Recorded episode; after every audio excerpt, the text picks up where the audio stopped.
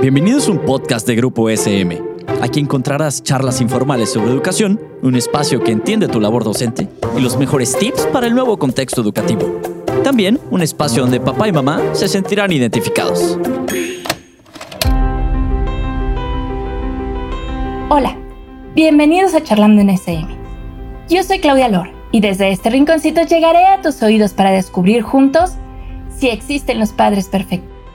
Son esas figuras ideales que educan niños felices y sin problemas. Niños que duermen toda la noche, que jamás te piden nada, que nunca se berrinche, que lloran lo justo y necesario, que nunca dan problemas. ¿Será que de verdad eso exista? ¿O solo sucede en una realidad alterna en la que francamente no me encuentro? Vamos a descubrirlo juntos. ¿Me acompañas? Ser madre es una experiencia fascinante y maravillosa pero no siempre es fácil. Ser madre implica educar, cuidar, criar, reñir, escuchar, consolar, dejarles solos. Ser padre o madre es una tarea multifacética que nos enriquece, pero a veces puede llegar a desbordarnos. La experiencia de ser madre puede resultar agotadora. El amor incondicional hacia los hijos provoca una preocupación excesiva por ser mamás o papás perfectos y esto no siempre es posible. Los papás perfectos son papás imperfectos. Para ser honesta, la frase ser padres perfectos es aterradora y ciertamente irreal. Acercándonos a la realidad, vemos que no existe ni el padre, ni la madre, ni el hijo perfecto. La realidad es otra. Y muy a pesar nuestro, es momento de empezar a asumir que las expectativas que nos habíamos generado son solo eso, expectativas. Es muy común hoy en día que madres y padres se pregunten, no sin cierta angustia, sobre su paternidad. ¿Lo estamos haciendo bien? ¿Ser tan permisivos no los volverá caprichosos o pocos dados al esfuerzo? ¿Y si nos pasamos de duros y coartamos así su autonomía y su creatividad? ¿Cómo encontrar la justa media? Ese equilibrio entre la exigencia y el dejar hacer. ¿Habrá un manual? O una prueba que nos evalúe y nos dé una evidencia científica de nuestra capacidad como madres y padres. Lamento decirles que este test mágico no existe, pero les daré una pista. ¿Conocen a Homero Simpson? Seguro que a la mayoría les suena porque han visto la serie, o al menos han oído a sus hijos hablar de ella. Les propongo que evalúen al buen Homero entre 0 y 10, y luego se autoevalúen ustedes. Si igualan o superan la nota del protagonista, pueden estar tranquilos, no lo están haciendo tan mal. ¿Se trata de una broma? Sí no. Este ejercicio se viene realizando desde hace algún tiempo con muchos grupos de padres y profesionales de la educación o la salud. Sirve para romper el hielo y para constatar un hecho fundamental. No hay que perseguir al padre o madre perfecto. No existe. Y cuando encontramos a alguien parecido es una catástrofe. La clínica nos ofrece abundantes ejemplos, así como el arte. Lean la novela Gente que llama a la puerta o vean la película El Club de los Poetas Muertos para entender el riesgo de asfixiar a los hijos. Entenderán por qué decimos que cuando un padre quiere colocarse en el lugar del padre perfecto, sin fallas ni debilidades, produce una asfixia en los hijos que suele acabar de la peor manera. No les deja ningún lugar para que ellos encuentren su propio camino. Es el drama de muchas celebridades, que ven cómo sus hijos quedan anulados ante ese ideal de paterno inalcanzable.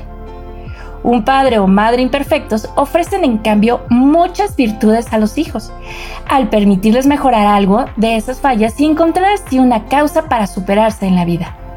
Les advierte además, al elegir pareja o profesión, de los límites reales que existen, constatados ya en su propia familia hay varios consejos que se pueden dar al momento de hablar de paternidad. Les propongo pues otro ejercicio. Deletrear en la palabra padre algunas funciones básicas de lo que podría ser hoy en día un papá. Comencemos con la letra P. P de prohibir, cuando es necesario. Decir no para proteger a los hijos de un exceso.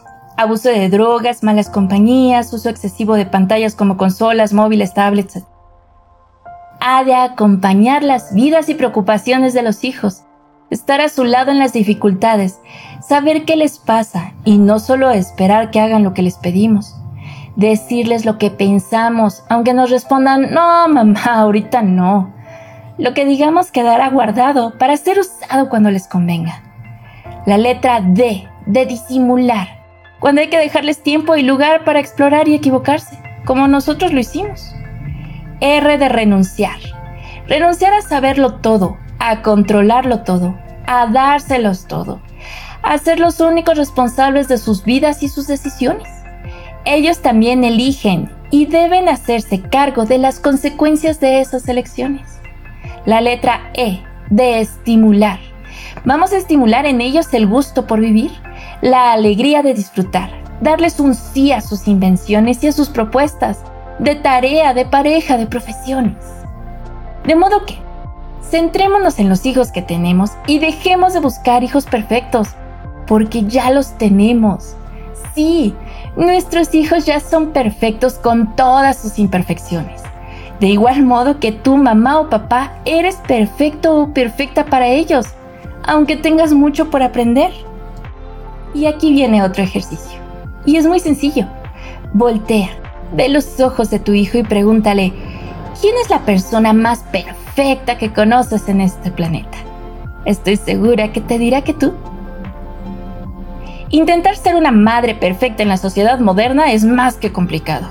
Los papás se encargan de atender hijos, organizar la casa, tener éxito laboral, mantener una vida social. Las mamás se tienen que mantener atractivas, formadas, en paz. Todos estos objetivos se convierten en una tarea imposible y desgraciadamente suelen dejarse a un lado por algo muy importante, la preocupación. El bienestar emocional no se puede ser perfecto. Las madres no pueden ser perfectas. Y esto implica asumir que somos imperfectos. Lo más importante para la felicidad de los hijos es el bienestar de sus figuras cercanas. El bienestar de la madre tiene una influencia directa en el bienestar de sus hijos. Te voy a dar unos consejos para ser una buena madre o padre imperfectos. Preocúpate por tu bienestar y por el bienestar de tus hijos. Dedícate tiempo a ti. Es bueno para ti tener un rato a la semana. Emplea la risa y las emociones positivas para relacionarte con tus hijos. No seas tan exigente contigo mismo. Entiende que a veces las cosas no tienen por qué salir todas perfectas. Muestra siempre tu cariño a tus hijos. En definitiva, ser padres que quieran a sus hijos, los cuiden y que sean capaces de hacerlo lo mejor que puedan. Que les enseñen a ser independientes, buenas personas y sin vicios. Del resto, del resto se encarga la vida. La Madre Teresa de Calcuta decía algo que a mí en lo personal me ayuda cuando me siento un poco perdida en esto de la maternidad. Y dice así, enseñarás a volar, pero no volarán tu vuelo. Enseñarás a soñar, pero no soñarán tu sueño. Enseñarás a vivir, pero no vivirán tu vida.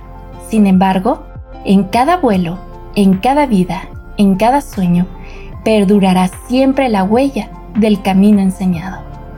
No te preocupes. Tú eres una mamá perfecta. No te preocupes, tú eres un papá perfecto. Este ha sido el último podcast de esta primera temporada en la que SM, en apoyo a la comunidad de padres de familia, maestros y lectores, decidió llegar a tus oídos con diferentes temáticas y objetivos. Durante 12 semanas tocamos de forma semanal temas como ya me cansé de ser mamá o papá, por qué mi familia es diferente, uso de las redes sociales o cómo detectar el acoso escolar. Si te perdiste de alguno, no te preocupes, aún puedes escucharlo y compartirlo. Gracias por llegar hasta aquí, por ser valiente al querer ser mejor madre o padre. Y gracias por hacerme un huequito en tu acelerada vida durante todas estas semanas. Deseo de corazón que algo de lo que te platiqué te haya ayudado a descubrir que no estás sola, no estás solo y que a la distancia nos acompañamos, que lo estás haciendo bien como madre o padre y que tienes la maravillosa oportunidad de continuar el viaje al lado de tus pequeños, que día a día aprenden de ti y tú de ellos. Besitos de luz. Hasta la próxima.